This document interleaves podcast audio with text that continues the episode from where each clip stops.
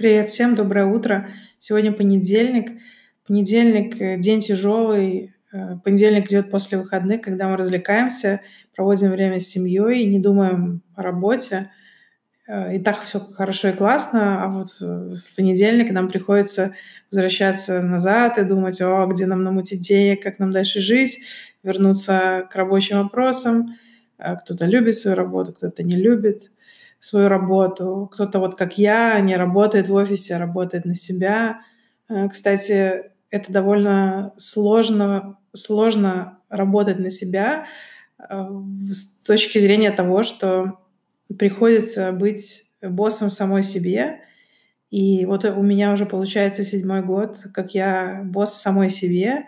И я хочу сказать, что это довольно сложно, особенно в некоторые моменты, потому что наша жизнь, она не, не, нестабильно постоянно, да, в одина... мы не в одинаковом ритме живем, а мы, у нас разные бывают периоды в жизни. И вот у меня были периоды, когда я вообще себя не могла заставить ничего делать.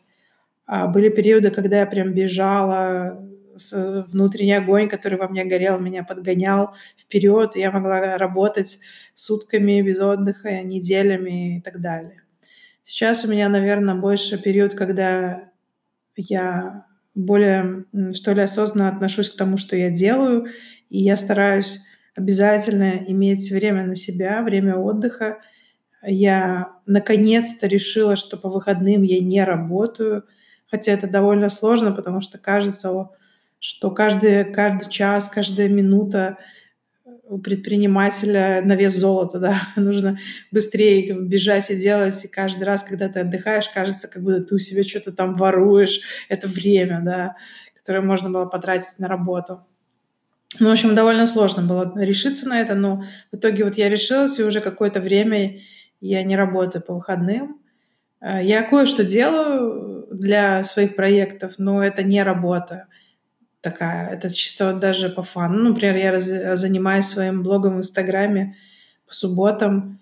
Я просто раз в неделю в субботу этот блог в специальной программе планировщики добавляю туда посты.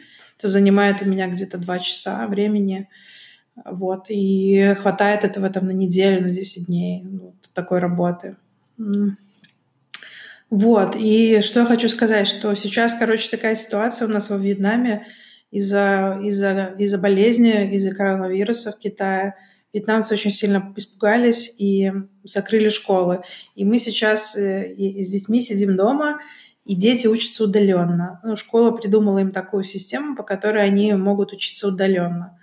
И у детей возникла фрустрация, потому что они не привыкли сами себя быть своими боссами, да, самим себе. То есть они, дети вообще, они им нужно говорить, что им делать, ну, как-то так, да. То есть они привыкли, что за них, э, за них отвечают родители, а они только, о, там, не будем, о, там, это будем, это не будем, и, в общем, они как бы э, ведут себя как бы, ну, соответственно возрасту, да, довольно инфантильно и, в общем, не принимая никаких решений и всякое такое. А тут, получается, им приходится быть э, самим себе боссами, да, организовывать свое время самостоятельно. И они сталкиваются с трудностями, э, вещами, о которых они раньше не задумывались. Например, как сделать так, чтобы успеть э, все, что им задали за день. А как сделать так, чтобы не отвлекаться, потому что у каждого из них, конечно же, есть доступ к ресурсам в интернете, к Ютубу, развлекательному разному контенту, который намного интереснее, чем какая-то тупая учеба, да. И вот они пытаются как бы бороться с собой. И, в общем, я когда на это все посмотрела, я подумала, что... Я, точнее, не подумала, я вспомнила. Был такой Уильям Макрейн, адмирал, да, который известный, известна его речь была. Э, он сказал, он сказал, значит, ну, там такая идея его речи, что если вы хотите изменить мир, то сначала заправьте свою постель. И вот он сказал, что э, вот я вот сейчас цитату его прочитаю. Хотите изменить мир, начните заправлять свою постель. Делая это каждое утро, вы будете выполнять первое задание своего дня. Вы будете чувствовать немножечко гордости, и это будет стимулом для того, чтобы сделать еще что-то, и еще, и еще. На конец дня это одно маленькое задание превратится в много выполненных заданий. Заправляя постель, вы научитесь понимать, что маленькие вещи тоже имеют значение. Если вы не можете сделать правильно маленькие вещи, то никогда не сможете сделать правильно большие. И если случится, что день пойдет не так, вы вернетесь домой к засланной постели, которую вы сами же и заслали. Засланная постель напомнит вам о том, что завтрашний день будет лучше.